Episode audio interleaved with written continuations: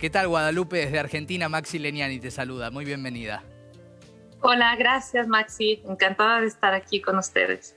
Muchas gracias a vos. ¿eh? Bueno, eh, la novela es una novela que plantea un montón de, universos, eh, un montón de mandatos culturales, un montón de desafíos ¿no? a, al, destino incluso, ¿no? Este, por, cosas que no vamos a spoilar que van pasando en la trampa, en, la trama, mejor dicho. Em, y Guadalupe, lo que quería preguntarte en primer lugar, esta es la historia de una amiga tuya, ¿verdad? Eh, y, en este sentido, em, ¿qué, te atrajo, qué te determinó a decir esta historia que conozco hay que contarla desde la ficción, hay que contarla desde una novela?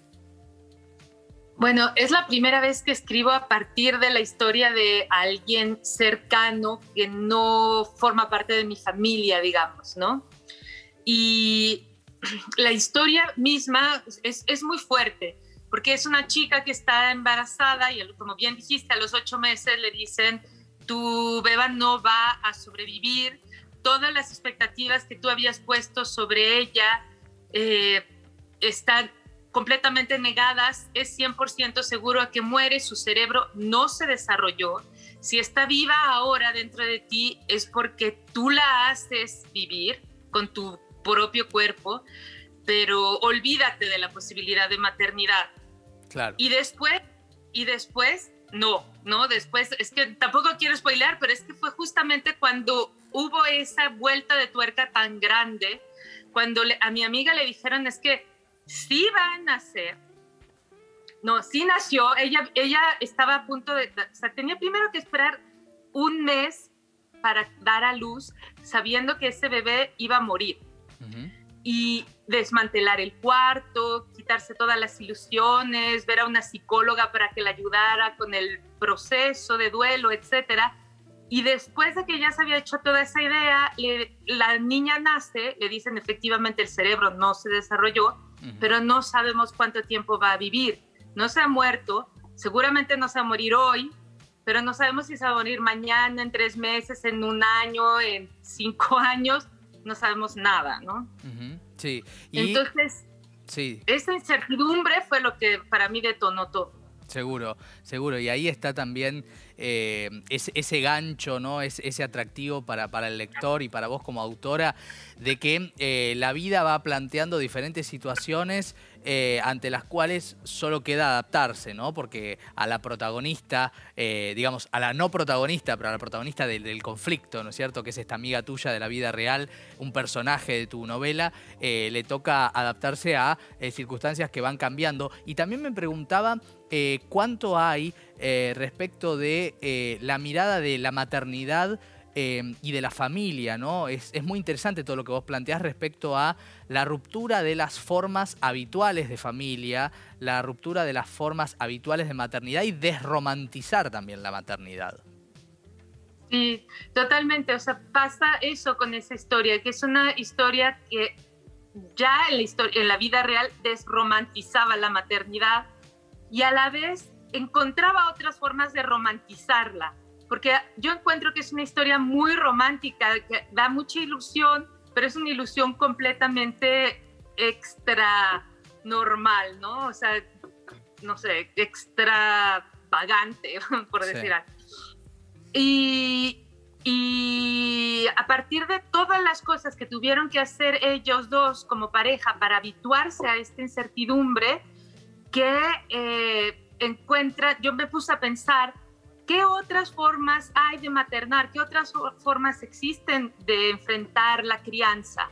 ¿No? Y fui a ver a los animales, otras especies de mamíferos, cómo lo hacen.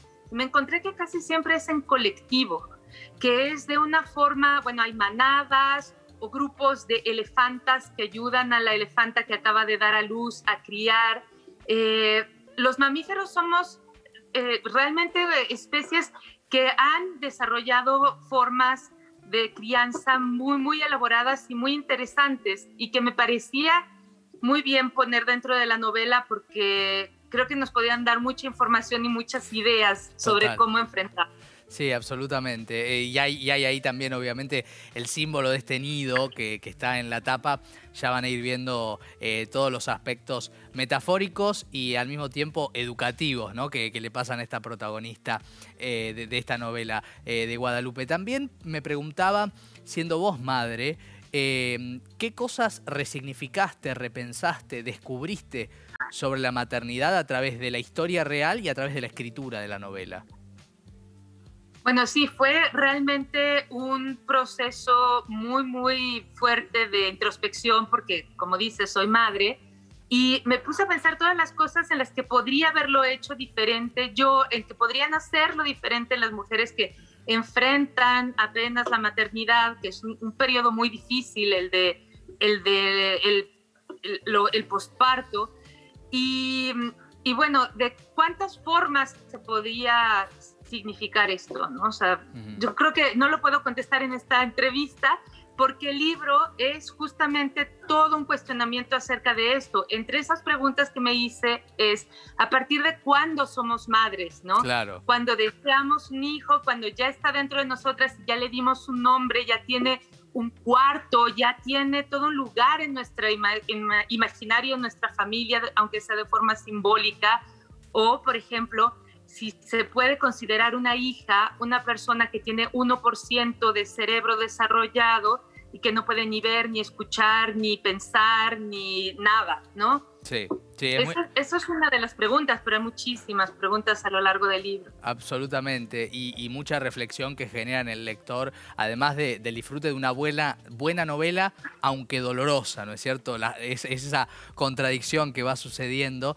Eh, también hay algo que se da por algún personaje que van a ir descubriendo los que lean la novela. Eh, que plantea también la cuestión de la posesión de los hijos. ¿no? Este hijo es mío, este hijo eh, no es tuyo, eh, esta persona no le corresponde hasta este punto. ¿no? Em, y esto de eh, comprender a veces a los hijos como algo que no, no, ha cortado el cordón umbilical o que no tiene cierta independencia de uno mismo. Hablo no solo de la madre, sino de varios de los personajes de la novela. Claro, Sí, hay esta idea como de, mucho, mucha posesividad y de celos respecto a la maternidad, también eh, justamente porque nos han educado así, ¿no? O sea, como los hijos solo son nuestros, pero al mismo tiempo hay eh, miles de ejemplos en el lenguaje, incluso en los refranes, como este refrán anglosajón que dice, para criar a un hijo se necesita todo un pueblo, ¿no? Claro. Es que en realidad hay muchas redes de apoyo que entran siempre en la crianza. No solo los padres, a veces hay niñeras, antes había nodrizas que daban el pecho, están las tías, las abuelas o las amigas, etcétera, ¿no?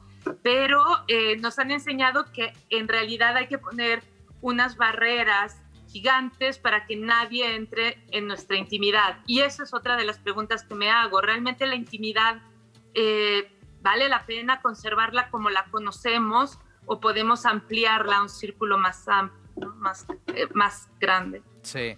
Eh, y otro tema que quería preguntarte, Guadalupe, tiene que ver con, con la, perspectiva de la mirada de género, ¿no? que aparece seguramente, ¿no? En, en México lo, lo, hemos visto en manifestaciones y demás, y también me parece que la perspectiva de género repiensa recuestiona la maternidad, ¿no? Sí, totalmente.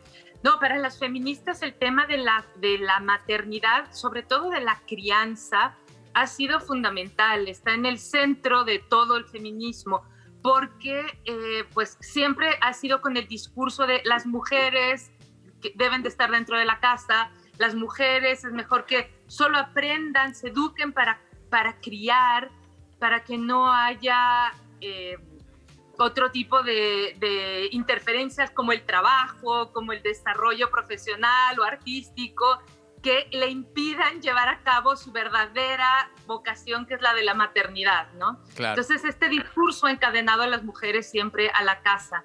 Pero yo creo, estoy convencida, y muchas feministas también, de que es posible criar y a la vez desarrollarse en miles de otros ámbitos. Seguro, seguro. Una, una novela eh, realmente eh, notable eh, que ha generado, ya lo sabrás, en Argentina, hablo de Argentina, pero podríamos seguramente hablar de otros países, este, muchos, eh, muchos este, personas que le han gustado muchísimo, que le han recomendado, que han militado la lectura de La hija única por todo lo que eh, tendríamos que abarcar una hora de entrevista para poder tocar, que, nos hace reflexionar eh, esta novela y que ya además en el programa ya hemos tenido a Valeria Lois, una actriz que ha venido a, recomendarla como uno de los libros que más le gustó en el último tiempo, así que la invitación a los lectores y lectoras ya está hecha. Guadalupe, un gusto recibirte, muchísimas gracias. Igual, igualmente, muchas gracias por la invitación. Gracias a vos.